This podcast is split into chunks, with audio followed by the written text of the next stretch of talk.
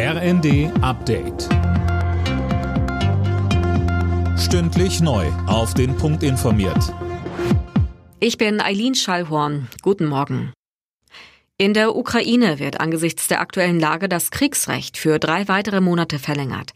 Das Parlament stimmte mit absoluter Mehrheit für die dritte Verlängerung seit dem Einmarsch der russischen Truppen im Februar.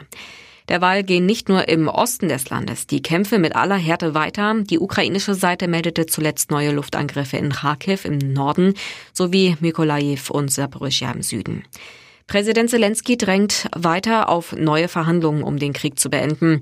Der russische Chefunterhändler signalisierte zuletzt ebenfalls, auch der Kreml sei bereit, den Dialog fortzusetzen. CDU und Grüne wollen es in Nordrhein-Westfalen miteinander probieren. Eine Woche nach der Landtagswahl stimmten die Landesvorstände beider Parteien für die Aufnahme von Sondierungsgesprächen.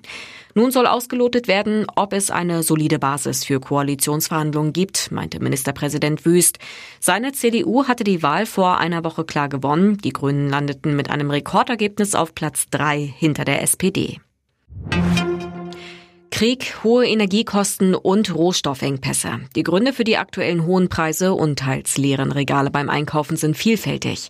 Einige Menschen gehen zum Hamstern von Öl und Mehl über. Dazu sagte uns der Vorsitzende der Bundesvereinigung der deutschen Ernährungsindustrie, Christian von Bötticher. Hamstern ist immer unnötig, weil wir natürlich zum einen keine echte Knappheit in Deutschland haben.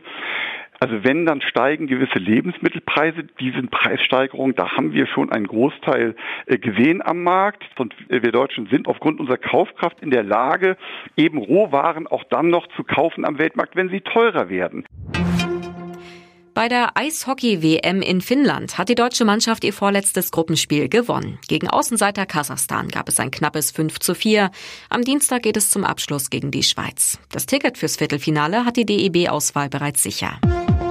Alle Nachrichten auf rnd.de